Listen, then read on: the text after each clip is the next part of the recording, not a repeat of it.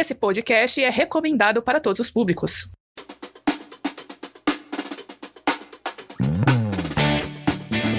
Olá, aqui é a Maura e entre trancos e barrancos estamos firmes e fortes para mais muitos anos de Origem Podcast. Oba! Aqui é o Vinícius e eu quero presente, viu? Não tô nem aí, nós estamos fazendo aniversário. Faz favor aí, alguém pode mandar um presente para mim. Bem-vindos então a mais um episódio do Origem Podcast, senhoras e senhores. Há exatamente um ano atrás, no dia 8, na verdade é, vai ser amanhã, né? O nosso aniversário exato, assim, a gente lançou o nosso primeiro episódio do Origens Podcast. De lá para cá, muita coisa aconteceu. É porque me deu um, bug na cabeça aqui, que você falou assim amanhã, dia 8. Eu fui até olhar no calendário, porque hoje nós estamos gravando é dia 2. Foi amanhã é dia 3. Mas pera, o, podcast vai ficar disponível dia 7, na sexta-feira. Então amanhã vai ser dia 8, depois que você estiver ouvindo. E se você estiver ouvindo depois do dia 8, faz de conta que hoje é dia 7. Pronto. Se a pessoa que está ouvindo entendeu, tá, tá ótimo. O que você precisa entender é que a gente está de aniversário. Se não é hoje, é amanhã. Se não é amanhã, é hoje. E qualquer dia entre hoje e amanhã é vai. E, e, tem que mandar presente pra gente. Entra em contato ali no, nas redes sociais e pede pra gente a nossa conta, a gente aceita depósito em dinheiro, aceita Pix, somos todos modernos. Ou eu passo o endereço também, pode mandar, serve até ovo de Páscoa, eu aceito atrasado também. Atrasado. O que importa é a intenção de presentear. Vai lá. Então, é, gente, a gente vai é, dividir esse episódio em duas partes, na verdade. Numa primeira parte, a gente vai fazer uma retrospectiva sobre como foi esse um ano de podcast. E depois a gente vai comentar sobre alguns assuntos que são muito relevantes no campo da ciência e que a gente percebeu que muita coisa aconteceu e que vale a pena a gente relembrar algumas coisas que a gente falou, principalmente nos nossos primeiros episódios. Mas, Vinícius, tem alguns recados, como sempre a gente faz nesse início. Eu quase sempre fico com a parte das redes sociais, mas eu vou dar um outro recado antes, porque eu tenho que falar que eu estou muito feliz, estou bastante contente. Essa semana foi. É, recebi uma notícia excelente. Na verdade, a notícia eu já esperava, eu já tinha recebido ela de uns tempos atrás. Mas essa semana a coisa se concretizou. Então, essa semana eu tive à disposição para poder baixar o meu artigo publicado. É, não é meu artigo é, sozinho, claro. Boa parte dos artigos, a maioria a gente encontra, não é nem feito por uma pessoa só, né? Tem uma equipe toda por trás. E quando a gente faz um trabalho muito bem feito, a, ponto de estar num, numa revista científica de alto impacto, é, realmente você vai conseguir um trabalho bom com uma equipe muito boa. E eu não posso nem dizer que, que eu o principal autor, né? Então eu estou como um coautor. Esse é o quarto artigo que eu tenho publicado como coautor em revistas de alto impacto, revistas científicas internacionais. Então eu estou bastante contente porque saiu. E de maneira especial eu estou feliz porque esse artigo ele tem a ver com o trabalho que eu fiz durante o meu mestrado, mestrado que eu fiz em biociências lá pela Universidade Estadual Paulista. É, na ocasião, esse trabalho, enfim, eu não cheguei a publicar, porque a gente ainda iria acrescentar mais algumas coisas, queria aprofundar um pouco mais o trabalho. Então, a gente deixou da maneira como estava e outras pessoas, outras pesquisadoras ali do nosso grupo, em parceria também com o Departamento de Farmacologia lá da Universidade de Medicina de Ribeirão Preto, da, da USP, da Universidade de São Paulo. Eles levaram avante o trabalho, completaram aquela parte que a gente tinha no planejamento para ser completada, já que eu não fui fazer o doutorado lá, outras pessoas foram. E eu vou mencionar aqui pelo nome, por enquanto, só a primeira autora, a Paloma Molina Hernandes. Tenho um agradecimento muito grande porque você continuou e tem os, restantes do, do pessoal da equipe ali que continuaram com esse trabalho. E agora, completado, foi submetido para ser publicado e saiu, está à disposição na revista Behavioral Brain Research. É uma revista de é, bastante importância, especialmente na área comportamental é, na área de neurociência, vamos dizer assim, de maneira geral. Neurociência, área comportamental. A linha de pesquisa é sobre a modulação de estresse, ansiedade, depressão, quais as vias é, na, no sistema nervoso que estão responsáveis por isso, como que funciona a coisa toda, para a gente poder ter condição de fazer talvez um tratamento melhor, mais eficiente. Você pegar qualquer droga antidepressiva ou, ou qualquer droga ansiolítica hoje em dia, que é receitado realmente para quem sofre de distúrbios de é, os transtornos de ansiedade ou, ou depressão, você vai notar que todas elas têm efeitos colaterais. Agora imagine você se a gente conseguir entender certinho como é que funciona lá, que nem minha mãe fala, os fiozinhos lá do cérebro, conectado, desconecta de um, conecta no outro para dar os curtos de circuito. Se você entender como é que funciona certinho cada coisa disso daí, você talvez consiga produzir um medicamento que ele seja específico, ele vai mexer só com o teu problema de ansiedade, vai resolver o teu problema e você não vai ter outros tipos de é, efeitos, não vai sofrer com efeitos colaterais e tudo mais. Então, foi, é nesse, esse é o objetivo, essa é a justificativa para a gente desenvolver esses trabalhos. E a, a ideia é de que nós temos diferentes transtornos de ansiedade, então a gente vai ter diferentes vias no cérebro que vão é, regular, regular, modular essa expressão. Então foi nisso que a gente trabalhou. Eu, a, a minha parte do trabalho especialmente foi é, ver dois tipos de transtorno.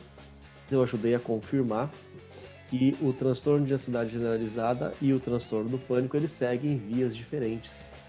Então, se eu quiser mexer com uma só, eu posso, teoricamente, não afetar a outra. Resumindo a ópera, está relacionado com a ansiedade generalizada e não está relacionado com o pânico. Aí tem todo lá os procedimentos. É, acho que a gente deixa, vou deixar o título do, do trabalho aí para ser publicado junto com esse podcast. Você pode procurar lá, você tiver interesse de continuar a se inteirar desse assunto. É um assunto muito bacana, eu gostei demais de trabalhar e eu já mando um abraço aqui para todos os meus colegas que aparecem ali como é, autores e, e coautores, a minha orientadora também, doutora Thelma, um grande abraço. Sou muito seu fã. Tive muitos bons momentos na, durante tanto a graduação como o mestrado e ela é responsável por eu ser um mestre hoje. Então, valeu muito a pena ter, e eu fiquei muito feliz de ter visto a publicação desse artigo. Bom, então, para você que curtiu aí o tema do artigo do Vinícius, na descrição, como ele disse, tanto do YouTube quanto no Spotify, vai ter um link e aí você pode acessar, ler o resumo, se tiver interesse para sua pesquisa também, eu acho legal você usar essa referência que é para isso que foi publicado, né? Outra dica aqui legal, a gente recebeu por WhatsApp e, e acho que vale a pena a gente falar, foi produzido um livro de biologia com Libras, né? Um grupo de professores que, pelo que eu entendi, é da Federal do Piauí. É, produziu então esse manual que é muito importante, principalmente para as pessoas que têm essas necessidades, né? Necessidades especiais. A gente sabe que tem o pessoal que é surdo, tem o pessoal que é cego e com outras deficiências e que muitas vezes precisa de ter alguém para auxiliar nesse processo de aprendizagem e é sempre bom quando tem uma ferramenta a mais. Então, esse livro é legal, é muito bacana mesmo, eu dei uma olhada. Está disponível para download gratuito. A gente também vai colocar esse link aqui para vocês, para quem se interessar e quiser fazer o download. Outra coisa que eu queria falar também, e esse é um projeto mais meu mesmo, eu vou começar a partir do próximo sábado a fazer uh, algumas. Uma live no Instagram, vai ser uma live por sábado, em que uh, eu vou falar sobre alguns temas relacionados às origens, tá bom? Então, se você quer saber mais, se você quer discutir, fazer pergunta, então uh, eu vou colocar também, vou postar no podcast aí, uh, no nosso Instagram, para você saber mais informações, quiser seguir no meu Instagram. Uh, se você quiser seguir o meu Instagram, tá aparecendo aqui também, assim como o Instagram do Vinícius também tá aparecendo aí, para você acompanhar a gente também nas redes sociais. Mas tem mais um recado muito importante, Vinícius. É isso aí. A gente até tinha planejado fazer nesse final de semana agora, né? Mas é Dia das Mães, então a gente não vai querer é, deixar você sem curtir a sua mãe por perto.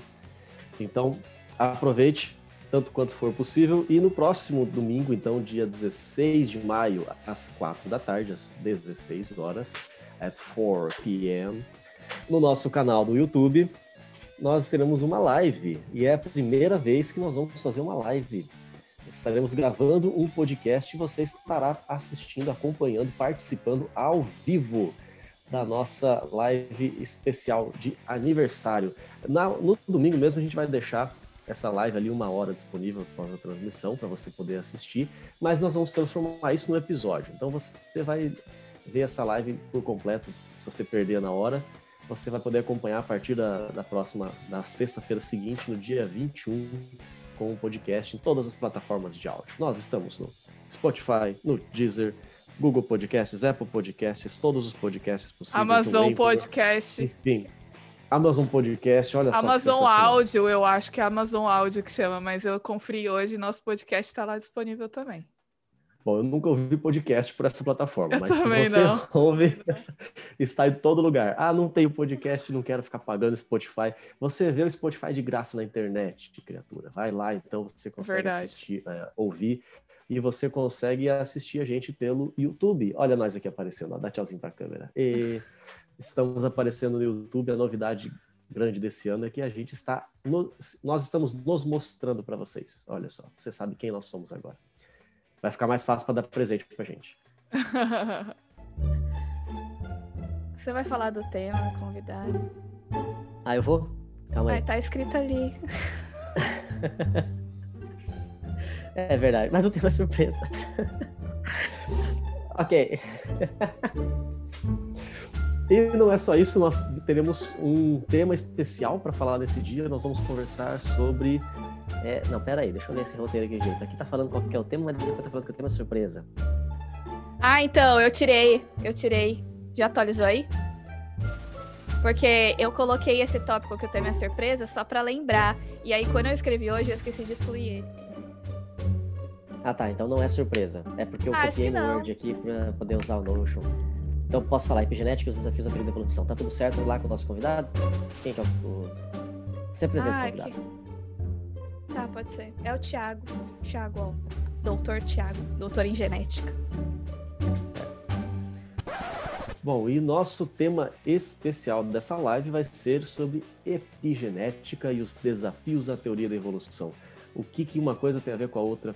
O que, que é epigenética? Para que, que serve? Se serve para passar no pão é tempero do feijão? Ou se, sei lá. E o que, que isso influencia na teoria da evolução, a teoria que a gente tem vigente hoje, ou em outras possíveis teorias, não sei. Você vai saber tudo sobre isso nessa live. E o nosso convidado é quem? A gente vai conversar com o Dr. Tiago Alves. Ele é um doutor em genética, professor universitário.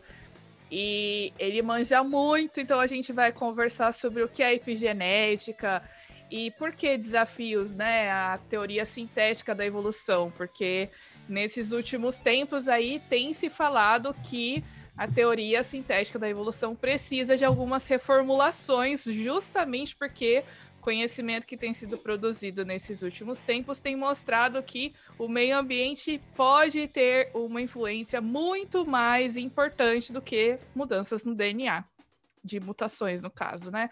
Então a gente vai conversar com o Dr. Tiago, ele é super legal, participou de uma live no Instagram do Nulon na semana passada, nulon.scb. Então ele vai tirar Fica aqui a nossas propaganda, dúvidas. então, a indicação para você acompanhar o podcast. Como é que é o, o nome do podcast? Onde que vai achar esse do Nulon? Ah, a live foi no Instagram do Nulon. Então é só você procurar o Instagram do Nulon, nulon.scb, e ver lá, a live está disponível no feed, você consegue assistir e, e foi bem legal. Então não Beleza. perca, ah, além desse, de tudo isso aí que o Vinícius falou, da loja de aniversário, a primeira vez a gente ao vivo no YouTube, tudo, a gente vai ter sorteios, né? A gente vai ter sorteio, vamos sortear é, livro, a gente vai sortear uma caneca exclusiva do Origens Podcast, que nem eu tenho, Nem eu. nem o Vinícius. Na verdade, ninguém tem ainda, mas vai ter. Então, Você ó, vai ter. por isso que você precisa assistir a live, porque o sorteio vai ser pra galera que tá vendo a live, tá bom? Não vai ter sorteio ali no meio da semana, vai ser um sorteio que vai acontecer no dia da live e durante a live a Durante gente, a live.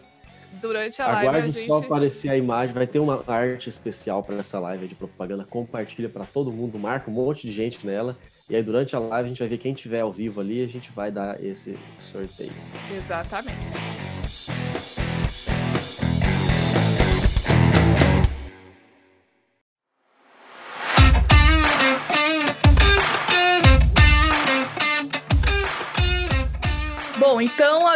Vai começar a relembrar algumas coisas importantes e marcantes nesse último ano. Vinícius, Fala pra gente alguns dados legais, algumas estatísticas dos episódios que a gente já lançou até agora. Você que está nos ouvindo agora, tenta chutar aí quantos episódios já foram lançados no Origens Podcast. Não, não foi só isso não. também, também não exagera, não foram, a gente não está podendo tanto assim não. Vai logo. Tendo aquela interação assim, imaginária, né? Vai que a é, pessoa chutou tipo... uns dois aí, depois falou assim, não, 200. Então, na verdade. Vai gente... que ela acertou, e você falou que não. Aí eu falei que não, não. Você que acertou sabe que acertou. No fundo, no fundo lá. Nós, nós lançamos já 40 episódios, olha só que legal. Este que você está ouvindo agora é o 41 episódio. Já fica aí a curiosidade para você que não sabe como falar o número 41 Acho que é original, né? Uhum. Sei lá. Original. Esse que faz a sequência. É o 41 episódio. O nosso episódio mais ouvido até agora foi o primeiro, porque a gente sabe que hoje nós temos uma qualidade muito superior ao primeiro. Então o cara vai lá, ouve o Podiliges Podcast porque acha Verdade. que é igual série, né? quer ouvir desde o começo até o fim. É, não é necessariamente uma sequência. Aí ouve o primeiro, não gostei, não ouve mais. Faz o seguinte, então, é. desafio aqui para nós vamos lançar vários desafios. Não desiste um da gente, por favor. É, pega um caderninho, anota esses desafios. O primeiro desafio vai ser o seguinte: esteja online às 16 horas do dia 16 de maio. O segundo desafio é ouça o primeiro episódio, 001, Como se faz ciência. Esse foi o título desse episódio. E depois ouça esse episódio que você está ouvindo agora, ou talvez o anterior, o quadragésimo, e fale nos comentários lá em qualquer rede social que você esteja vendo qual foi a diferença que você percebeu entre a gente lá começando ainda, é, os primeiros passos do podcast e hoje como é que a gente está qual o papel e o trabalho de um cientista, acham que um cientista é um ser todo poderoso, cheio da razão, é aquele cara isentão, imparcial, que não sabe, que não sai do laboratório, etc. Mas não é muito bem assim, não, né? Oi, Maura. Deixa eu já dar também minha saudação para o nosso querido amigo ouvinte. Obrigado por você estar aqui buscando aprender mais. Cada vez mais a gente busca a sabedoria, busca o conhecimento. E o nosso episódio menos ouvido, vamos falar também, foi aquele que tem o título Galapagueando 2. É aquele que fala sobre as tartarugas. É, pelo jeito, a, a Maura até ficou sentida, vocês Fiquei a minha namorada ficar chateada. E Fiquei. isso não é uma coisa legal. Tem que puxar a orelha de vocês, porque foi um episódio que ela fez com todo o carinho para contar a vida dela em Galápagos é, nessa ilha, nessas ilhas que são tão importantes para a biologia no mundo inteiro. E esse foi só dedicado às tartarugas. Tem muito mais do que tartarugas, mas as tartarugas talvez sejam é, alguns dos, algumas das estrelas mais famosas. E foi o menos ouvido. Então, faz favor, toma vergonha na cara, vai lá procurar o Galapagueando 2 e vai aprender sobre tartaruga. É, de boinha, né? Episódio tranquilo, gente. Dá pra ouvir enquanto tá lavando a louça. Bem bacana. Sim, sim, sim. Enquanto você tá na academia, enquanto você vai no mercado fazer compra, é, sei lá, qualquer situação que você tiver de bobeira ou fazendo qualquer coisa. Se você estiver passando silicone na fresta da janela que tá entrando água quando chove, altamente específico esse exemplo. quase, quase parece uma experiência pessoal aqui. Mas ouve podcast enquanto você está fazendo isso. E por fim, a última estatística que eu quero deixar com vocês, que é muito bacana, é sobre aqueles que nos estão nos ouvindo. Quantos países nos ouvem? Porque nós não somos só brasileiros, não. Aqui a gente está internacional. A própria produção do podcast internacional. 50% Brasil, 50% Galápagos. Aliás, eu preciso ser até mais. É, o país Galápagos. O país Galápagos, é isso aí, Equador. Tá ali com o Equador, ó. Vai lá, já pode ganhar o território no War. É, mas a gente tem 68% da, da, nossa, da nossa audiência aí do Brasil, 13% vem da França, olha só que chique, 12% dos Estados Unidos da América, 2% são outros países. Aí a gente tem Portugal, Irlanda, Austrália, Alemanha, Singapura, Equador, claro, Equador, né? Quem será que está nos ouvindo do Equador? Japão, Luxemburgo, Israel, Finlândia e por aí vai, né? Tem bastante gente aí nos ouvindo. É, e a gente também tem os ouvintes no YouTube, né? Sempre tem a galera que não curte muito Spotify, né, e tal. E aí o pessoal ouve no YouTube.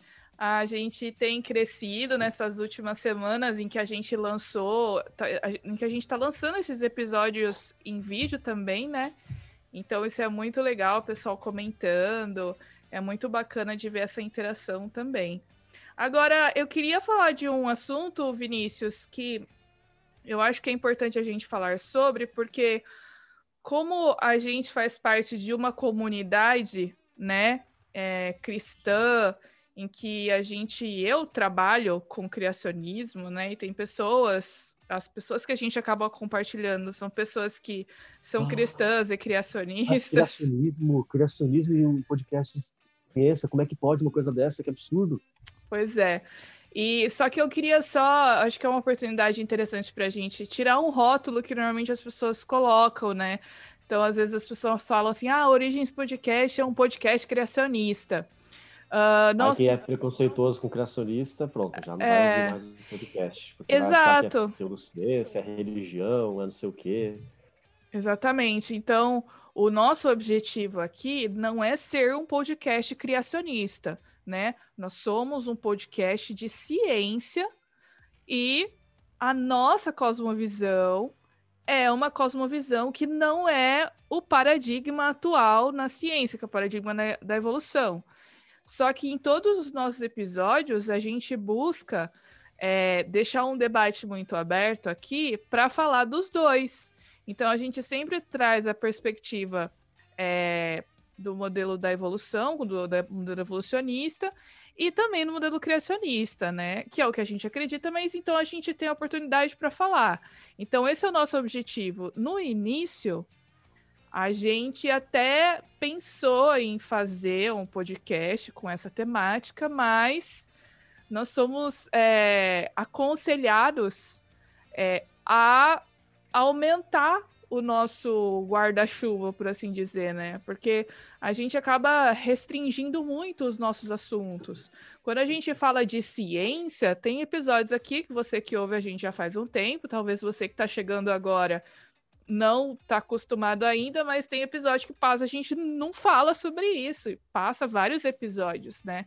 Então, o nosso foco aqui é, não é ter o rótulo de um podcast criacionista. Eu acho que o mais legal é que a gente é um podcast que fala de ciência e quando temos oportunidade, nós também falamos dessa cosmovisão, que é uma cosmovisão alternativa ao paradigma atual da evolução, né? Isso, a gente não tem nada contra religioso, nem nada contra quem é criacionista, porque nós somos religiosos também, e nós também temos essa cosmovisão criacionista mas é um erro muito grande você dizer que criacionismo se restringe à religião, por exemplo, e também é um, é um, erro você querer fazer uma associação com outra e você simplesmente excluir uma possibilidade sem poder discutir. Então, nós somos um podcast de divulgação científica. Exato. Eventualmente, a gente vai mencionar uma teoria, eventualmente, a gente vai mencionar outra, a gente vai mostrar um modelo científico, o que, que tem de diferente em relação ao outro. Porque ciência é isso. Ciência nunca vai ser você se fechar em um paradigma só, em se fechar em um tipo de modelo, porque é isso que você aprendeu a vida inteira, é isso que a mídia sempre fala, ou porque é isso que você aprende na sua igreja, ou, e você não pode abrir. Porque isso acontece dos dois lados. Tanto criacionista, evolucionista. Intolerância também, né? Ali, né? Isso. Não tem espaço para intolerância aqui. Então, se você tem esse intuito, cai fora, desliga esse podcast nessa hora. Mas se você é, tem algum gosto por ciência de maneira geral, e se você quer aprender sobre isso, tendo a mente aberta, sem preconceitos e sem desinformação, sem fake news, este é o lugar correto para você estar. Exatamente. A gente quer criar esse canal e, como o Vinícius falou, a gente quer divulgar ciência porque a, a, gente meio que tem responsabilidade, porque né, nós temos o conhecimento, Nós é aquela fomos... ideia, né? Quando você tem uma boa notícia, você não quer guardar essa boa notícia é. só para você, você quer espalhar para os outros. E para a gente ser, ser um cientista, fazer ciência, é uma notícia excelente. Acabei de compartilhar com vocês aqui uma notícia fantástica para mim, que foi a publicação de um artigo em que eu sou coautor. Então, a gente quer passar isso para frente, a gente quer compartilhar mais. E é isso que a gente está fazendo nesse podcast. Exato. A gente vai falar um pouquinho mais sobre isso um pouquinho mais para frente, tá bom? Mas uh, já esclarecendo isso, por que, que a gente faz questão? Porque já aconteceu da gente convidar algumas pessoas e algumas pessoas uh, negarem o convite porque a gente ficam falando que uh, porque falam que a gente é um podcast criacionista, né? Mas não é só porque a gente divulga entre criacionistas ou nós somos citados por site, como, por exemplo, o Notícias Adventistas, que já citou a gente, já deu uma sugestão de episódio que a gente falou sobre vacina. Um agradecimento muito grande, pessoal do site Notícias Adventistas. Obrigado por colocar a gente aí para mais pessoas conhecerem. A gente está lá no portal também, do, do, do, como sugestão de podcast, né? Do, dos aplicativos lá do. Eu acho que é 7 mais, alguma coisa assim, Seven Plus, eu não lembro direito, mas enfim.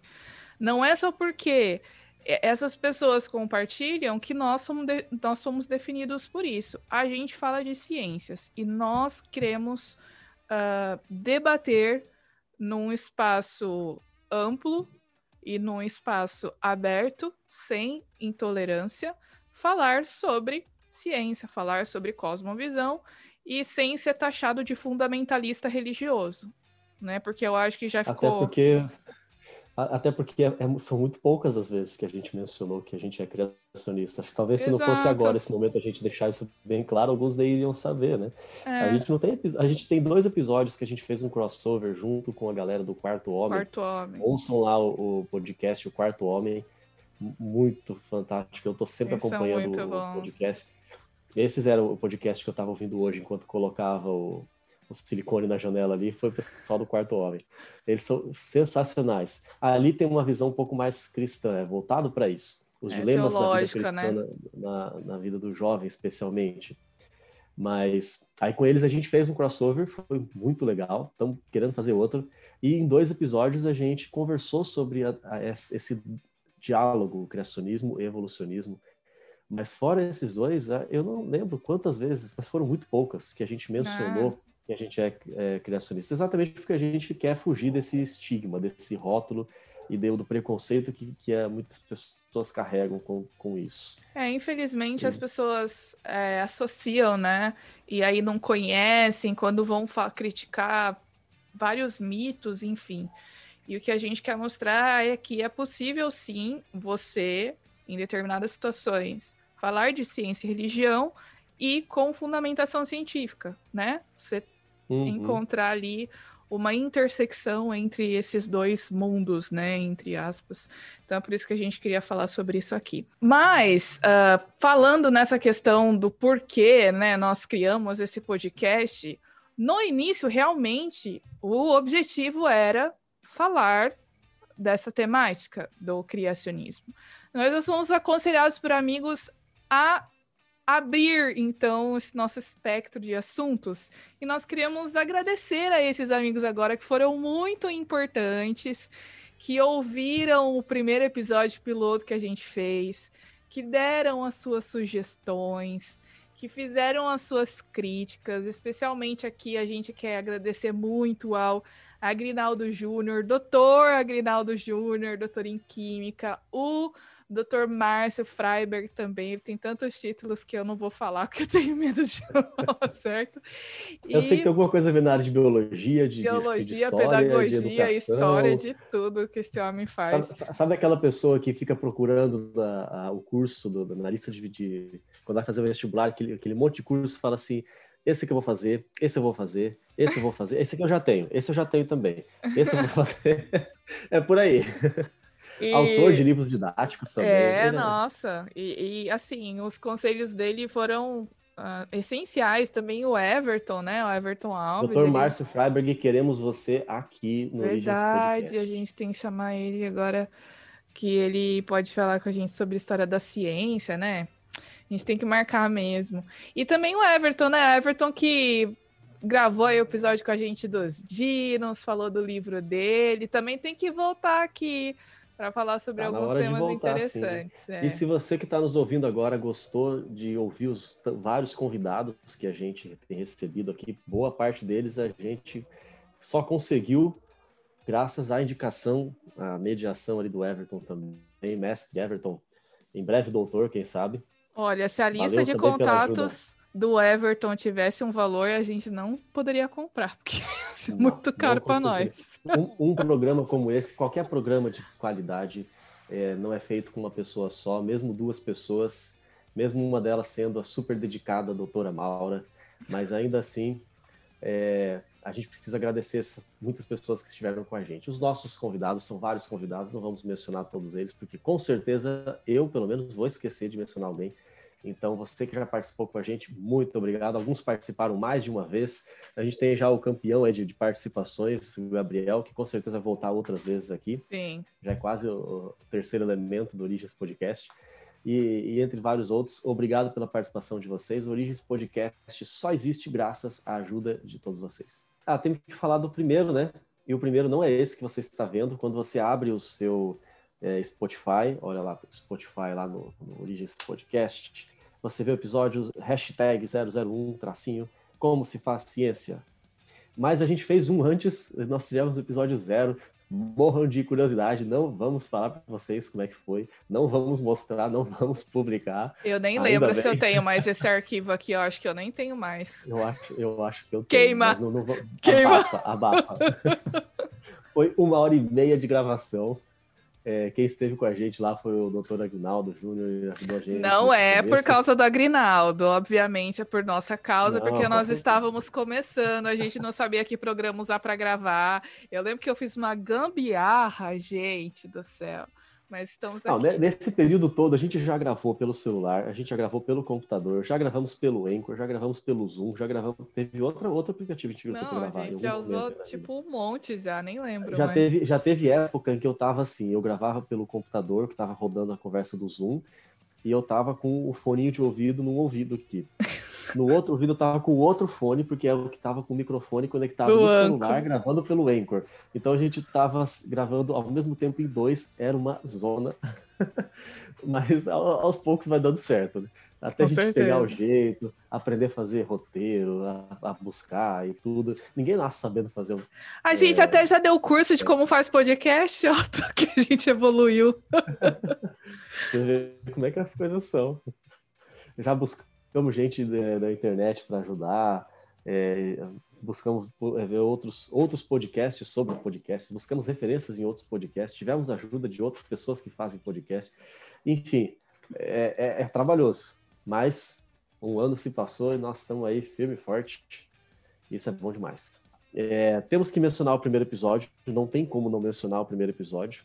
Agora sim, o episódio 1 que você acompanha lá, porque é o episódio que foi mais ouvido até hoje e é um episódio dos mais importantes, talvez, quando a gente pensou em fazer esse podcast. A primeira ideia que veio na nossa cabeça foi exatamente fazer é, esse, e, na verdade, um episódio que não coube num só, né? A gente transformou em quatro. Foi a primeira série, foram quatro episódios em que a gente falou sobre o objeto do nosso podcast, que é a ciência. Então a gente respondeu, a primeira pergunta foi essa: como se faz ciência? Como que funciona isso daí? Qualquer um pode fazer? Será que precisa de alguma formação específica? Tem algum lugar específico para você fazer? O que, que é ciência? Como que eu chego no conhecimento? Enfim, é, a gente tem que observar as coisas ao nosso redor. A gente mencionou é, sobre o senso comum, que é esse conhecimento popular que não tem comprovação científica, tipo, é, manga com leite faz mal, é, tomar vacina vira jacaré, sei lá, esse tipo de coisa. É, a gente falou de outras algumas pessoas que ajudaram a formar o que a gente conhece hoje como método científico, falamos do método científico, começamos né, a falar um pouco do método científico, continuamos no episódio 2. Enfim, foi aquela base, aquela base geral ali sobre ciência, o que é uma publicação científica e, e por aí vai. Depois a gente continuou no 2. No episódio 2 a gente explicou um pouco melhor sobre o método científico, como se utiliza o método científico. E aí o 3 e o 4 a conclusão dessa primeira série, a gente mostrou alguns exemplos de pessoas e de é, instituições e fatos positivos ou que usaram a ciência uma, de uma maneira positiva quando deu bom na ciência, né? Esse foi o episódio 3. E no quarto episódio também foi um dos campeão, campeões de audiência. Quase falei campeões aqui. Mas... Acontece nas melhores famílias de podcast. O episódio 4 a gente mencionou o contrário, então, quando deu ruim na ciência, quando alguém usou a ciência como um subterfúgio, como uma desculpa para poder causar diversos tipos de males e prejuízos aí à comunidade, à sociedade de maneira geral e por aí vai. Ficou curioso? Volta lá e ouça esses quatro primeiros episódios. Enfim, se você ficou curioso, volta lá, ouça esses quatro primeiros episódios. Tenho certeza que você vai gostar. Mas continua ouvindo, tá, gente? Faz favor, a gente melhorou muito depois daquilo lá. Bom, aí teve o episódio com o sobre os dinossauros com o Everton, foi muito legal também, um episódio de fazer muitas curiosidades aí sobre os dinossauros. Depois a gente teve sobre a série que a gente falou da NASA, em que a gente começou com a ideia, tipo assim, vamos falar da NASA, tá, mas quem a gente vai falar? Não, vamos falar então que a gente foi visitar o Kennedy Space Center. Aí a gente começou a Aquela falar... Aquela pequena invejazinha que a gente deixa é... nos nossos ouvintes, né? Por que Nós não? já estivemos eu vou lá e falo assim, eu já estive no Kennedy Space Center, eu fui lá visitar o Cabo Canaveral na Flórida. Aí a Maura chega assim e fala, uh, hold my... Eu já, eu já fui nove coffee. vezes. Hold my uh, soda. I went nine times. Eu okay. já fui lá 500 vezes naquele lugar, eu já conheço, sou amigo do, do, pessoal lá. Na próxima viagem, eu que vou estar lá viajando junto também. E aí deixa todo mundo da gente no chinelo, né? Daí a gente foi, foi falar sobre outras outras missões, né, as missões Apollo e tal, a gente viu que era tanta coisa legal que a gente acabou fazendo mais episódios. Eu acho que foram cinco, quatro, cinco episódios em que a gente falou, falou sobre a, a, as missões Apollo, a gente depois falou sobre as missões do ano espacial, depois a gente falou sobre uh, o Brasil no espaço. Depois a gente falou sobre a União Soviética no espaço. Então, olha só, é uma série muito rica. Inclusive, no YouTube, eu fui olhar hoje, é um dos top episódios, assim, que, que ainda está sendo ouvido, tipo, nesse último, né, uh, episódios mais antigos, né, que estão sendo ouvidos. E foi uma é, série muito boa de fazer. A gente começou com a ideia de fazer três episódios, porque a gente queria um para comentar sobre o Kennedy Space Center, um para comentar sobre a importância da NASA, lá a missão Apollo, e um para falar do Space Shuttle. Depois a gente começou a perceber que não ia ser suficiente. Aí viraram, viraram quatro episódios. Depois, no final das contas, viraram seis episódios. Então você vai ver lá o episódio 9, é a série NASA e a Conquista do Espaço por dentro do Kennedy Space Center. Esse foi o primeiro ali. Depois o episódio 10, aí a gente começou a falar da, do Apollo e a gente se empolgou tanto que estava quase duas horas de programa. Aí a gente rachou em dois. Então foi o episódio 10, na verdade são dois episódios. Tem a parte 1 e a parte 2. É, a missão Apolo, essa é ótima para aqueles que falam assim, mas por que, que o homem nunca voltou para a Lua? Voltou, criatura, ele foi seis vezes, pisou seis vezes lá na Lua. Ouça esses episódios e veja lá bastante informações sobre todas essas missões. Aquela missão que, de onde vem a famosa frase, Houston, we have a problem. Que não foi essa frase exata, foi um pouquinho diferente. Depois a gente teve, antes e depois, na verdade, a gente teve alguns episódios com o Gabriel, a gente já mencionou que ele teve aqui com a gente várias vezes. Ele fez um episódio sobre insetos. Quando a gente chamou, o Gabriel ele é um grande amigo nosso, amigão meu também, de longa data, é biólogo, está tá terminando seu doutorado em entomologia pela Unesp. E quando a gente chamou ele para fazer um episódio, ele já deu essa ideia, vamos falar de insetos. Eu falei, caramba, estamos começando o nosso episódio. E o episódio dele de insetos é lá no começo. A gente teve os quatro sobre ciência. Depois a gente teve um com o Everton, que foi sobre os dinossauros. Aí a gente teve o, o primeiro episódio do Galapagueando, a vida lá da Maura em Galápagos. E aí já foi com o Gabriel. E aí ele falou de insetos. Gente, o que, que nós vamos. Como é que nós vamos é, falar que foi. O que, a gente vai falar, né? Falar de inseto, inseto, inseto não serve para nada, só serve para ser esmagado. Para quem tá, ó, privilégios de quem está no YouTube assistindo a gente. Eu vou mostrar aqui para vocês uma das minhas maiores diversões na atualidade. É isso aqui, ó. Olha só que maravilha. Ver os insetos fritar mesmo. Aquelas raquetinhas de. É, é muito divertido, sério. Tive que gastar um dinheiro para comprar isso porque é muito legal. E o Gabriel veio e fez um episódio brilhante com a gente. Depois ele voltou, falou com a gente sobre, a, sobre alguns lixeiros da natureza. É, é, tudo, tudo assunto normal, né? Que a gente encontra em qualquer lugar. Só acontece com o Gabriel. Os lixeiros, os seres vivos que se alimentam de outros e, ou de dejetos e limpam a sujeira do nosso planeta. E esse ano nós já tivemos uma participação com ele, que ele ajudou a gente a conversar sobre a vida após a faculdade. Existe vida depois da graduação, depois do mestrado? vale a pena conferir esses episódios sem sombra de dúvida. E aí tem os episódios com a.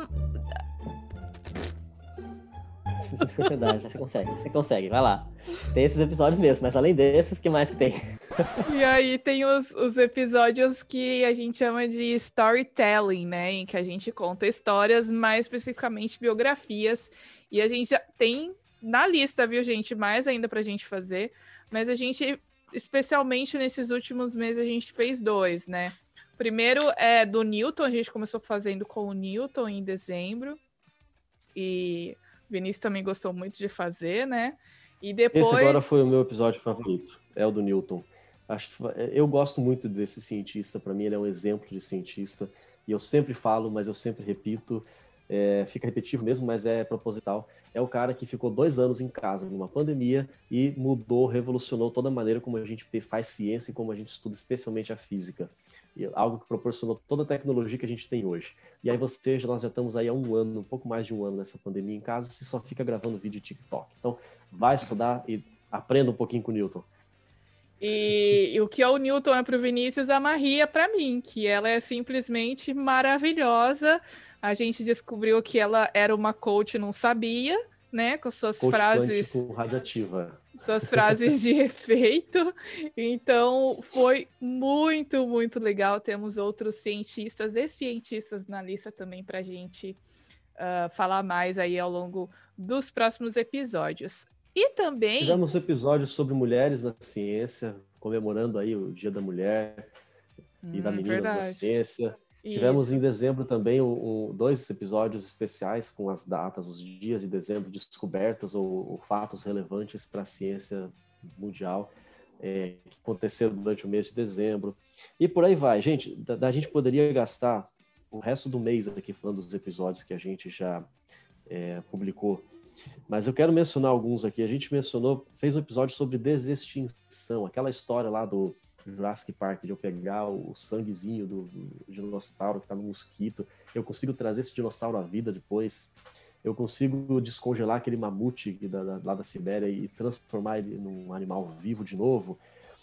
É, a gente teve lá os episódios, é, um episódio sobre é, perícia forense, foi sensacional. A doutora, a doutora Rogéria, Rogéria maravilhosa. Também foi um episódio que rendeu muito, foi uma conversa muito agradável e a gente transformou isso em dois episódios, tem a parte 1 e parte 2.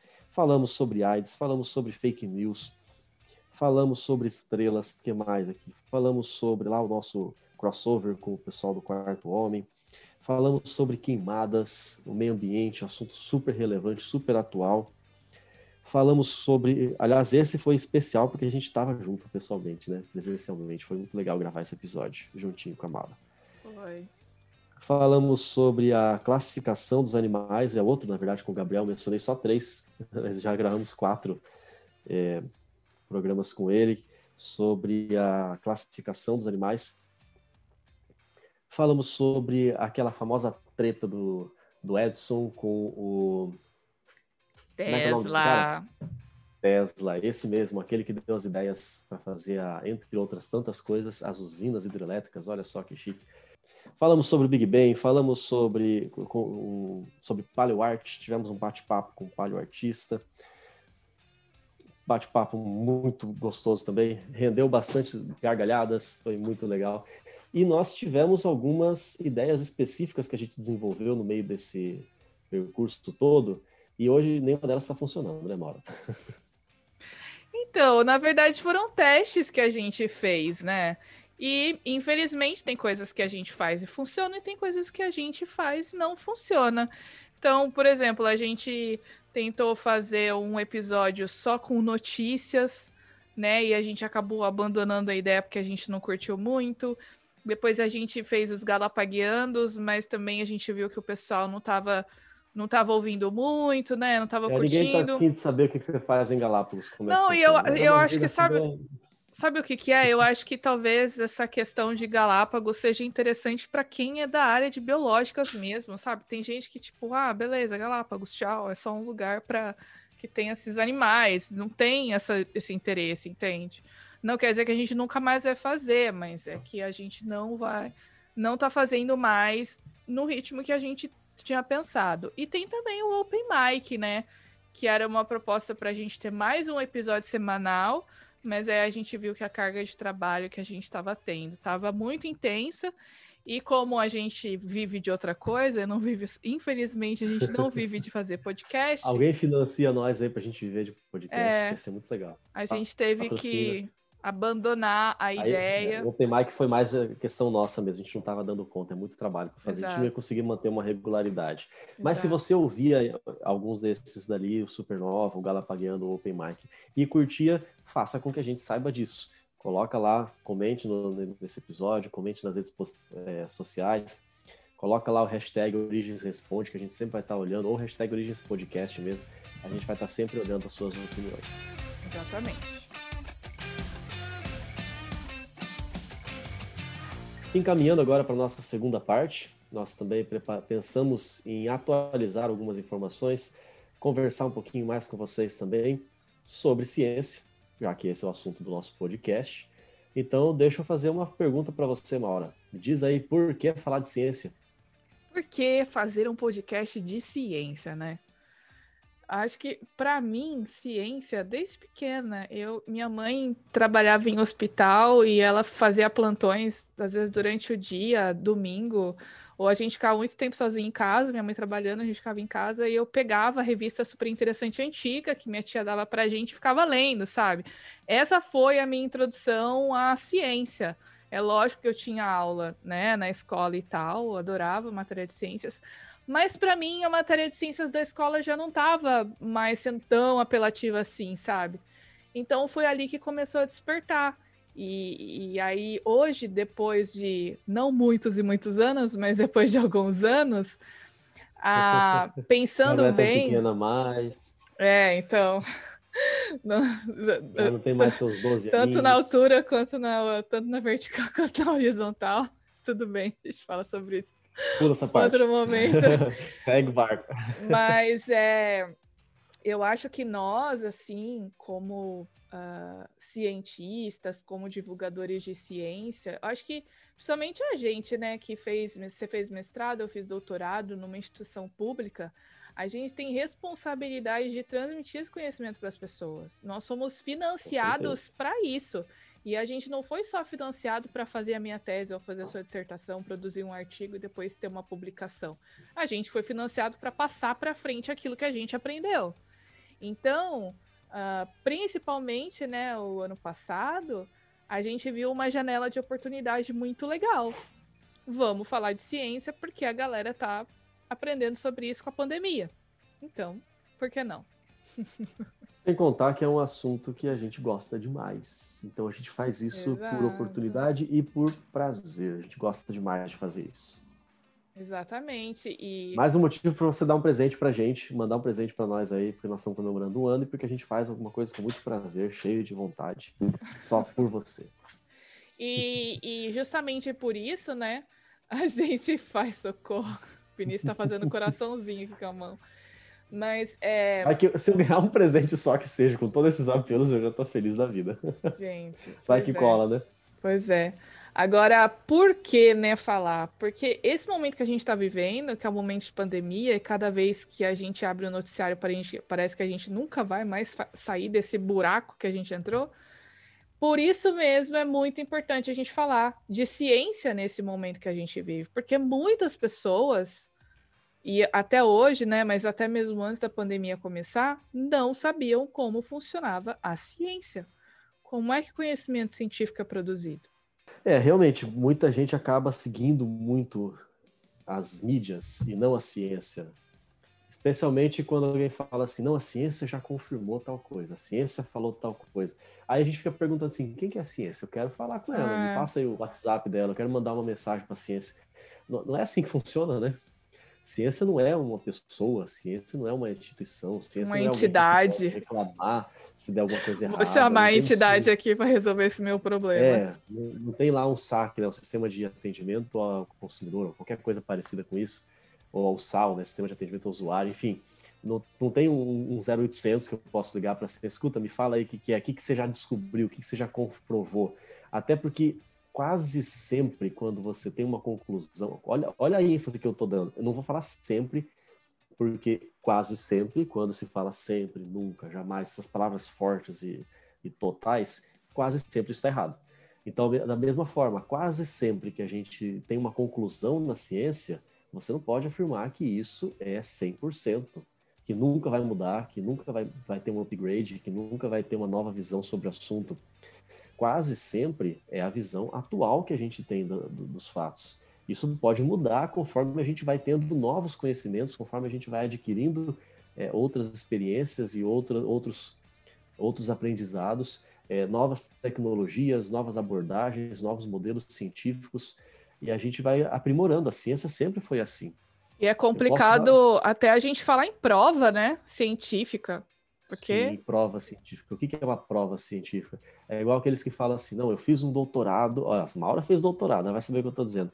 E eu, a minha tese comprovou tal coisa. Primeiro que tese Jamais. não comprova nada. Você tira no máximo uma, uma inferência, a melhor inferência possível a partir dos dados que você tem, seguindo o modelo que você seguiu. Se eu seguir o mesmo modelo, mas usar outras informações, eu posso ter outro resultado. Ou eu posso ter a mesma metodologia, mas usando um modelo diferente, eu vou ter um outro resultado. Eu posso afirmar com base no meu mestrado, e é isso que você vai ver se você tiver curiosidade e for atrás de ver o artigo que foi publicado, que em ratos, já começa por aí, eu não posso afirmar em humanos. Eu posso fazer uma inferência de que é provável que tenha semelhanças, porque o rato tem bastante semelhança. Você faz uma extrapolação, né? Isso, mas o que eu posso afirmar é que em ratos, utilizando aquelas, aquelas drogas, aqueles fármacos que eu utilizei e usando os testes de, é, de ansiedade, eu, eu, usei bastante o labirinto em T elevado, usei o campo aberto, é, depois as meninas continuaram lá, fizeram o teste de Vogel, entre outros testes, usando tudo isso dali, então a conclusão está correta. Mas e se eu usar outros testes? E se eu usar outros animais? E se eu usar outras drogas? Talvez eu tenha um resultado diferente. Então, em ciência, dificilmente você vai ter algo assim que o pessoal bate o martelo e fala isso não muda nunca mais. Isso é algo muito sério, porque especialmente em época de pandemia, aí a gente ouve lá, liga a televisão, eu já nem tenho televisão aqui em casa, tem uma que não funciona, e eu tô dando graças a Deus por isso, porque você liga a televisão e alguém fala assim, não, porque a ciência comprovou que hidroxicloroquina salva as pessoas. No outro dia você vê, ou nem precisa ser outro dia, você muda de canal, o outro fala assim, não, porque a ciência comprovou que hidroxicloroquina é, não tem efeito nenhum. Aí você fica, poxa, a ciência, a ciência perde a credibilidade com isso. Quando na verdade não é a ciência que está falando aquilo, é algum uma pessoa que quer politizar o assunto ou, ou que está interpretando, né, os dados ali do estudo do jeito que ela acha que tem que ser interpretado, de acordo com as as, as ambições dela, talvez esse problema de politizar a ciência também é complicado, né? Exatamente. Eu gostei de uma frase, Maura, que você colocou lá no nosso roteiro: a ciência sobrevive da dúvida. Eu tenho que falar essa frase aqui, porque é isso que acontece. O mundo ele avança com base em perguntas. Eu falo isso em todas as aulas, todas as, as turmas que eu dou, logo nas primeiras aulas, que eu dou aulas de ciência, eu já começo assim: ciência não vive de resposta. Se eu tivesse todas as respostas, a vida seria muito chata, muito sem graça. Eu ia cruzar os braços, esticar a perna e assistir Netflix o resto da vida. Não, eu preciso de algum estímulo, tá? Não que não seja alguma coisa boa, né? Assistir Netflix não estamos é demonizando esse comportamento, só não é adequado em todas as situações. É, precisamos de um, um, estímulo, precisamos nos mexer. A nossa vida sobrevive de perguntas. Eu tenho que ir atrás para buscar essas respostas. Né? A ciência não é diferente. Exatamente, e é por isso que a gente sabe que o método é importante, né, Vinícius? Porque o, o que vai garantir que o meu resultado é confiável é o quê? É o método. O método tem que, tem que ser de acordo com alguns parâmetros, né? Eu não posso fazer ciência de qualquer jeito. Exatamente. Eu misturo qualquer coisa aqui, explode, sai uma fumacinha, pronto, fiz ciência, olha só que legal. Aí outro vai lá em outro lugar no mundo, quer fazer igual, não consegue, né? E esse método ele também não pode ser uma coisa que tipo brotou na minha cabeça. Eu preciso construir a minha metodologia baseado nos estudos de outros pesquisadores que fizeram algo na minha área e que mostraram um resultado coerente. Então, tá, para esse método aqui, para essa situação, ele é mais adequado. Vou dar um exemplo aqui, né? Na minha pesquisa, eu usei o um método de análise estatística X. Só que ali na hora da minha defesa, por isso que é importante também a gente ter esse momento de troca com pares, com pessoas avaliando o seu trabalho, né? Eles falaram assim: olha, Maura, esse, essa metodologia é ok, é legal, mas se você usar essa outra metodologia Y, pode ser que o seu resultado se aproxime mais da realidade do que com essa análise que você fez, né? Aí então, chega outra pessoa e fala assim: não, não, eu não concordo, você tem que usar uma metodologia Z. É, entende? Aí então. O que você faz? Para tirar a prova real, usa todas elas. Não, aí não. não ah, mas não isso vive, fora né? demais. Você não, não vive. Mas algumas vezes, é, algumas vezes é o que acontece. Às vezes uma linha de pesquisa ela vai demorar décadas para poder se consolidar. Ah, sim. Ah, isso é verdade. testar e testar o método, Depende testar do outro. tipo do, testa o Y, do estudo. testa o Z, testa todas as letras do alfabeto, depois começa o alfabeto grego e por aí vai. Até você ter acert... algo mais próximo da realidade. E aí você vê, né, por exemplo, essa questão da, da metodologia que eu usei na minha pesquisa, ela é importante porque os meus resultados vão ser usados uh, por outro. E aí, os comentários que eu fiz na minha tese, falando das limita limitações do, do, meu modelo metodológico, da limitação dos dados que eu tinha disponível, vai ser importante, porque falar assim: ó, a Maura teve esses dados X, mas não teve o Y. Tá, peraí, eu vou fazer a minha pesquisa, como é que eu faço para ter os dois? Né? Como é que eu faço para não ter essa limitação?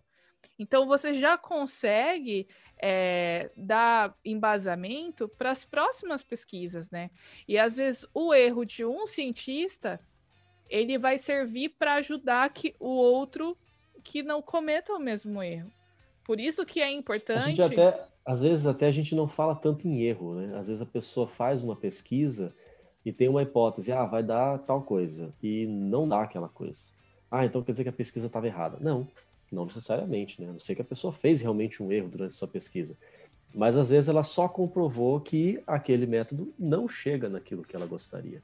E isso vai ser publicado, outros, outros pesquisadores vão ter acesso e vão falar assim: se alguém lá teve a ideia de seguir o mesmo método, quando vê esse trabalho, fala assim: opa, já fizeram isso, não deu certo.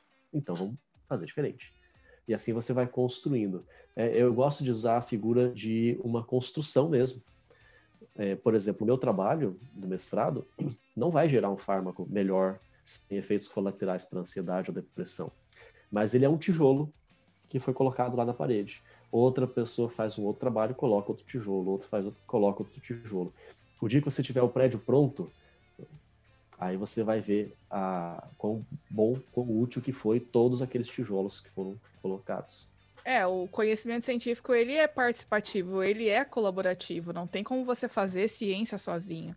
Até porque se você se você faz uma pesquisa e você não consegue mostrar para os seus pares que aquela pesquisa é confiável, ou se você faz uma pesquisa e o como o Vinícius falou, o resultado não é do jeito que você esperava e você manipula esses dados para ter o resultado que você gostaria, você uh, tem uma fraude, né? Que inclusive a gente já está planejando fazer um episódio só com fraudes que aconteceram na ciência, de pessoas que talvez por pressão de publicar, publicar, por publicar, talvez por a, a ter é, essa coisa de produzir. Talvez às vezes a, a pessoa mesmo, né, ela tenha essa índole que, que ela quer vencer a qualquer custo, que ela acha que ninguém vai descobrir, né? Mas, tipo assim, como não descobrir, gente? Uma mentira sempre. Ou para tentar comprovar a sua própria cosmovisão, né? Exato. Por exemplo, a gente, na, na, minha mente já vem de cara duas grandes fraudes, só para dar um spoiler do que vem por aí nesse episódio, que ainda são reproduzidas em livros didáticos. Eu acho um absurdo isso. Alguém uma vez me falou assim: não, mas é porque é fácil de aprender dessa forma. Mas está errado. Vou ensinar de uma maneira bem errada. Uma coisa é ensinar algo parcial, depois, mais para frente, você tem um conhecimento ampliado. Outra coisa é você ensinar errado. Por exemplo, teve um camarada chamado Heikel. Ele foi muito importante, ou algo parecido com isso, não sei se é assim que se pronuncia. É, ele, ele foi muito importante em, em alguns aspectos do desenvolvimento da, da biologia mas uma das coisas que ele fez, ele, ele era desenhista, ele desenhou embriões de diversas espécies, todas iguais, e falar, ou bem parecidas, né? E falaram assim, ó, tá vendo, ó, é, em algum estágio do desenvolvimento de todos esses animais, o peixe, o sapo, o cachorro, a galinha, o ser humano, todos eles têm embrião muito parecido. Olha só, isso comprova uma origem comum de todos eles, todos eles vieram de uma mesma espécie, aquela coisa toda. Só que ele desenhou esses embriões. Os embriões não são nada parecidos, são bem diferentes. Ele quis desenhar do jeito que ele quis. E isso até hoje a gente vê em livros didáticos, quando na verdade são desenhos completamente falsos. Eu lembro também do caso da, famoso aí das borboletas, das mariposas, né? É, durante a Revolução Industrial. As árvores eram todas clarinhas, então as mariposas escuras eram predadas por pássaros, porque elas pousavam no tronco da, da árvore e ela tinha um, um contraste, né? A escura, ela aparece bastante, a clara se esconde, porque a árvore é clara. Aí acabava com as, as escuras. Seleção natural, depois, com a né, revolução, né? É, depois com a revolução industrial, a fuligem lançada no ar pelas indústrias deixou todos os troncos das árvores escuros, aí a escura se esconde mais e a clara era predada pelos pássaros. O que é um absurdo imenso você usar isso aí como exemplo de seleção natural. Tem muitos outros exemplos melhores e reais mas primeiro porque haja fuligem para cobrir tudo que é árvore na Inglaterra, né? É, alcançaria no máximo um raio bastante limitado. E outro que as mariposas elas não pousam nos troncos das árvores, simples assim. Elas ficam ou, na parte de baixo dos galhos ou ficam em outros pontos, em partes mais mais escondidas, em frestas, não ficam pousando nos galhos, na, na, nos troncos das árvores. Então, como que eles. Mas eles fotografaram as mariposas. Sim, o cara pegou o alfinetinho, grudou ali. Olha, olha bem o efeito sonoro. Pegou o alfinetinho e aí grudou a. grudou a mariposa no tronco e tirou a foto. Gente, isso é uma fraude desnecessária e até hoje a gente encontra esses exemplos errados, fraudados em livros didáticos. Pois é, e isso significa que toda pesquisa produzida vai acontecer isso? Gente, lógico que não. São exceções. Mas eu acho que esses exemplos, antes, né? Uh, por isso que é importante a gente publicar nossos trabalhos, porque quando outros pesquisadores têm acesso a essas pesquisas, isso quer dizer que eles vão vai passar por um crivo ali, né? E eles podem dar sugestões, criticar, eles podem testar o que você fez para ver se é isso mesmo, né? E é por isso que a publicação é importante. Então, uma coisa legal que eu estava lendo é que quando você é, vê saindo no jornal tipo uma grande descoberta científica, uma grande assim a, a invenção tal que está sendo usada mas você vê nenhuma publicação científica sobre isso, você já desconfia, porque tem alguma treta aí por trás. Né? Use tal planta que você vai emagrecer 15 quilos em isso, dois segundos. É. A gente aí, não vai tipo citar nomes, mas é, a gente precisa desconfiar, né? Então, uh, a gente tem esses mecanismos de controle de qualidade, por assim dizer, da pesquisa científica, né? Que é o método, que é a, você expor o seu trabalho para a comunidade científica. Só que aí também tem uma limitação dessa questão. Por quê? Porque o método científico ele não é garantia de imparcialidade. Ele não é aquela garantia de que uh, o pesquisador ao usar o método, ele vai é, eliminar toda e qualquer influência na sua pesquisa. É o chamado bias. É algo que né? a gente isso, é algo que a gente comentou bastante naquele episódio quando deu ruim na ciência, né?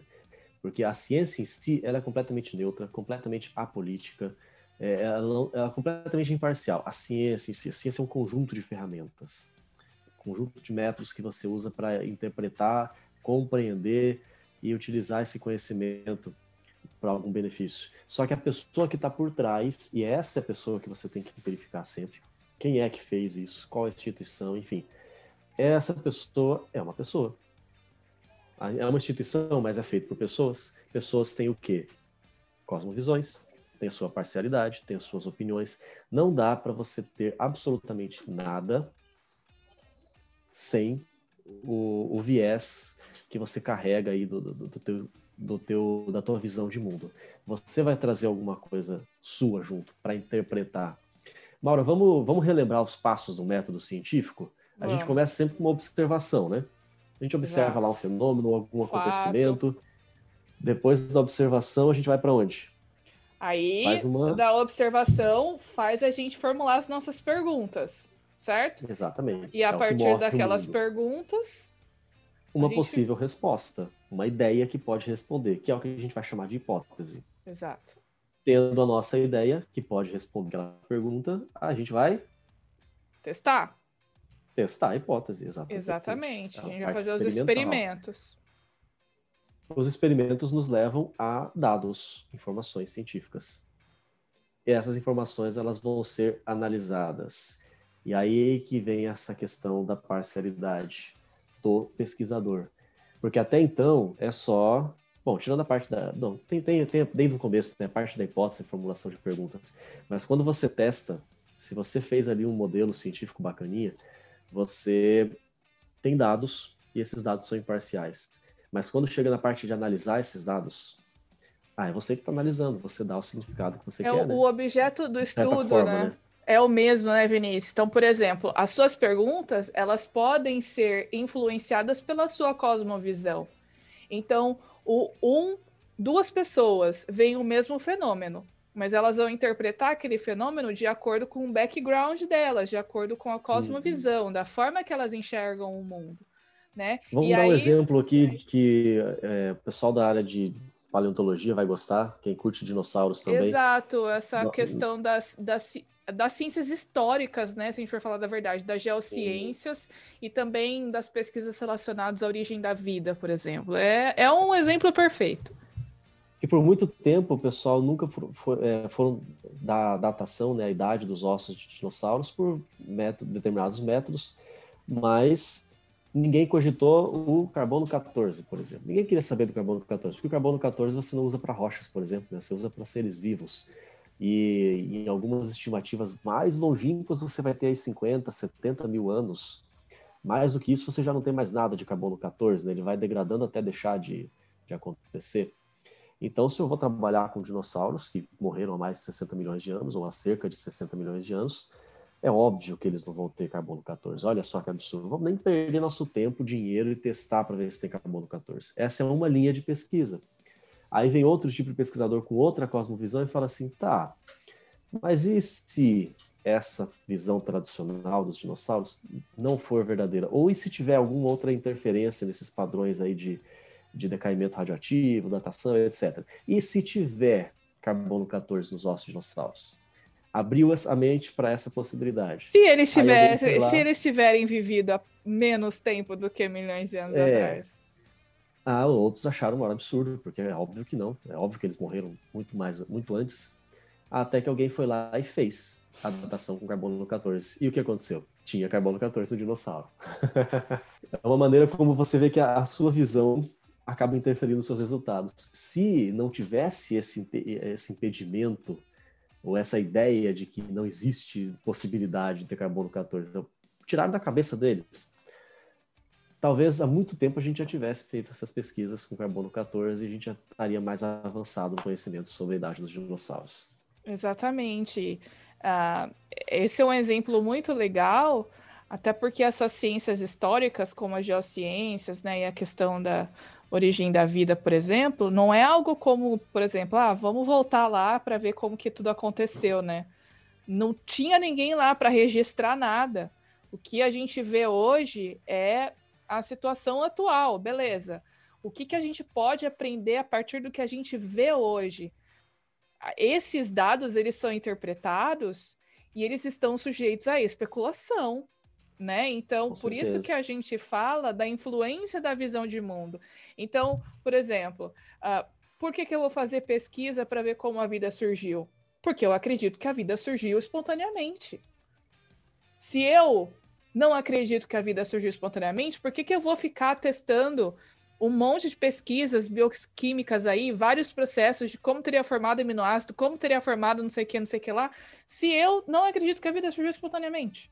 É lógico que ah, nesse processo de testar essas teorias, a ciência ganha muito, porque muito conhecimento é gerado, né? E a gente usa não só para aquela área, mas a gente usa para outras áreas também, né? Esses Com métodos, certeza. esses resultados. Mas a gente vê que, apesar de o método científico ter ferramentas que ah, fazem com que a gente diminua o máximo possível o bias, que é ser tendencioso, né? Principalmente quando a gente fala de estatística, É, mesmo como é que, como é, que é o nome do assim negócio aí de ser tendencioso? é o bias. Baias. Baia, Bias. baia, baia, eu tô imaginando aquele lugar onde você guarda cavalo, mano. Não, é bias. Baias. velho. É, então, por mais que tenha essas ferramentas para você tentar diminuir o máximo possível o viés, o que, que é o viés? É justamente essa tendência que a gente pode ter, por exemplo, de encontrar naqueles nossos resultados aquilo que a gente só quer ver. E de a gente não considerar outras variáveis, né?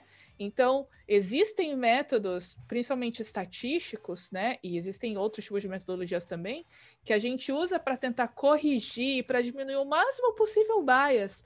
Mas ainda assim, a limitação ou a- o fato de que nós, seres humanos, pesquisadores, cientistas, estamos sujeitos às nossas cosmovisões que vão influenciar na forma como a gente interpreta esses dados, e isso tem que ser leva- levado em consideração. Eu já vou dar spoiler, porque na live que eu vou fazer amanhã no Instagram, eu vou falar sobre evolução é um fato. Então, a forma como as coisas são apresentadas para nós fazem com que a gente possa acreditar num determinado fato, sendo que não é exatamente assim que funciona. Então a gente Eu já tô precisa. imaginando eu mesmo respondendo essa pergunta. Se alguém fizer essa pergunta pra mim, evolução é um fato, eu já vou falar assim, tipo de cientista. Depende. Pois é. Mas não vou falar mais do que isso. Então, Se eu assim. ouço a live amanhã. Isso, assiste lá no Instagram, Maura A. Eduardo, eu vou falar sobre isso. Então, assim, a gente precisa. O que, que a gente quer fazer aqui? A gente quer fazer você duvidar da teoria da evolução? Sim. A gente quer fazer você duvidar do criacionismo? Também. Porque a gente quer que você, como indivíduo, desenvolva o senso crítico de analisar as coisas e questionar como é que aquele conhecimento chegou naquela situação, como é que eles tiveram essas respostas. Por exemplo, estava lendo umas, umas reportagens, né? E aí eu vi que encontraram, provavelmente, o fóssil mais antigo de um organismo multicelular de um bilhão de anos atrás. Então, o que, que eu posso Muito fazer? mais antigo do que se imaginava e, e- e se ensinava até agora. Exato. Então, qual que é a minha postura diante dessa matéria, dessa headline, né? Eu leio esse título e passo para a próxima, ou eu leio o título e vou ver como é que o cara chegou nesse resultado, porque às vezes o conteúdo da matéria não tem nada a ver com o título e o título é clickbait Exatamente. né? Então, por que que a gente ficou falando, sei lá, já faz quase umas duas horas que a gente está falando aqui? Porque nós queremos passar todas essas reflexões que a gente tem, que a gente usa no nosso dia a dia, para você. Para que você. Eu acho que a pessoa tá ouvindo a gente e fala assim, nossa, agora que bugou mais a minha mente, eu não sei mais o que, que eu acredito, quem eu sou, de onde eu vim, pra onde eu vou. Eu É, não sei se eu confio na ciência ou não. De certa forma, isso é uma coisa positiva. é uma boa. Porque se tipo você assim. ficou incomodado com isso que a gente está falando, você vai atrás e você vai aprender mais. E aí você vai entender cada vez melhor o que, que é a ciência, qual que é o papel dela para nossa vida. Exato, tipo assim, você tá na igreja, tá assistindo o culto do pastor, não aceita, tipo assim, não é que eu tô falando pra você ser revolucionário e fala que o pastor tá errado, mas tipo assim, ele fala com o verso, ele cita o verso lá, Pega a Bíblia e vê o verso que ele falou. Tem a ver com o contexto da mensagem, aquele verso? Ou ele está usando só aquele verso isolado para tentar justificar o argumento dele? É, questiona o pastor, sabe? A gente, é, é, eu tô falando isso. Isso vale, na verdade, esse princípio para qualquer coisa. Imagina Exato. você ouvindo aí um, um, discurso de um político, vote em mim porque eu vou fazer tal coisa. Exato. Cara, dá uma analisada no histórico desse político, se ele realmente defende aquilo que ele está falando, o que, que ele já fez, o que, que ele não faz. Vai saber o que, que acontece. Quem sabe se as pessoas fizessem mais isso, a gente teria religiosos mais é, fiéis e políticos mais honestos. É, e eu estou dando esse exemplo da igreja, do pastor, é, seja você qual denominação for, porque justamente para isso a gente tem que usar esse senso crítico em todas as áreas da nossa vida, né? Então, é, é, sobre essa questão de religião, ciência que a gente já comentou aqui e tal, eu estava uh, ah, assistindo uma mesa redonda da Sociedade Brasileira para o Progresso da Ciência sobre divulgação científica, muito interessante. Eu vou até escrever um artigo sobre isso aí num, num site, para minha coluna, num site que eu vou depois recomendar para vocês. E tinha uma pesquisadora alemã falando, ela, o objeto de estudo dela é são as religiões e essa intersecção com as ciências, ela falou, a religião, ela precisa ser levada em consideração hoje nos debates da ciência. E também falou que a religião ela pode ser tanto uma ponte ou ela pode ser uma barreira. Olha o Com poder. Certeza. Com certeza. Se a gente pensar que os primeiros grandes cientistas, de acordo com a visão moderna que a gente tem sobre ciência, pega lá Francis Bacon, Isaac Newton, Louis Pasteur, Galileu Galilei também, um pouquinho mais para trás, Johannes Kepler. Nossa, eu podia enumerar um monte aqui. Eles eram tudo ateu? Não, pelo contrário, eram, muito, eram todos religiosos. O Newton escreveu mais de religião, acho que até do que sobre ciência, e olha o tanto de coisa que ele fez pra gente. É, o Galileu, o Pasteur, eles atribuíam a, seus conhecimentos à religião, à comunhão que eles tinham com Deus. Então, se você falar que não pode misturar as duas coisas, exclui a ciência que a gente conhece da maneira como, como a gente como é feita hoje, né? Por outro lado, se eu é, disser que a, a ciência depende da religião, aí eu vou acabar, talvez, trocando um dogma por outro, eu vou acabar, talvez, trocando os pés pelas mãos e, e afirmar alguma coisa sem eu ter condição realmente de dizer se aquilo é verdade ou não. Ou até mesmo, né, Vinícius, eu posso usar a religião para produzir notícias erradas a respeito da ciência, para fazer as pessoas desacreditarem da ciência. Que é o Nossa, que vem quanto que a gente não ouve da Terra plana, isso. que a Terra plana está dizendo na Bíblia que a Terra é plana, não sei o quê. Não, nem ciência, nem Bíblia, nem ninguém diz que a Terra é plana. Gente, então... Terra plana, acho que a gente pode ter um episódio só para isso, mas a Terra plana, ela, ela surgiu para tirar sarro.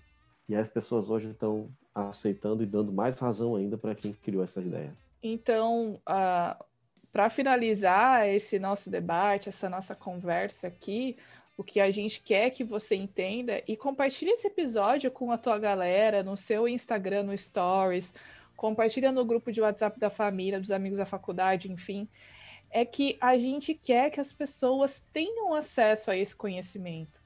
A gente, de uma forma ou de outra, a gente tem aqui a função de traduzir a linguagem científica em uma linguagem que as pessoas que talvez não tenham tanta instrução assim possam entender o que a gente quer dizer e as coisas boas que, que existem de conhecimento científico que tem sido produzido, né? E a gente também quer produzir em você que está ouvindo o senso crítico de um cientista que vai te ajudar em muitas áreas da sua vida, sem dúvidas. Nós vamos aqui fazer o nosso melhor, é isso que a gente pode chamar de popularização da ciência, né? não seria, a termo técnico, de acordo com alguns, não seria divulgação científica. Divulgação científica a gente falaria de meios oficiais, né? revistas, congressos, etc. Então a gente está fazendo essa popularização da ciência, tentar tornar ela um pouco mais agradável, um pouco mais viável para você que está nos ouvindo. E queremos ouvir vocês, a gente sempre fala isso, e a gente quer ouvir vocês, o que, que vocês podem sugerir para a gente, que dúvidas vocês tenham. É, a gente vai atrás para responder as perguntas, pode perguntar o que você quiser. Aí a gente vai ver o que a gente vai conseguir responder. Né? Pois é, manda a bucha que nós se vira. É por aí, a gente que lute, né? Pois é. Mas é isso, pessoal. Então, o nosso episódio de aniversário está ficando por aqui. A gente se encontra na próxima semana, no domingo, no dia 16, para um bate-papo muito incrível. Você não pode perder, concorrer Eba. a prêmios aí. E a gente espera você no nosso YouTube, lá no Origens Podcast. Gente, até a próxima e valeu por acompanhar a gente por esse ano aí. Um grande abraço para todo mundo e que venham muitos outros anos de Origens Podcast sempre ao seu lado, sussurrando no seu ouvido aquilo que vai ser interessante para tua vida. Valeu, galera. Grande abraço para vocês.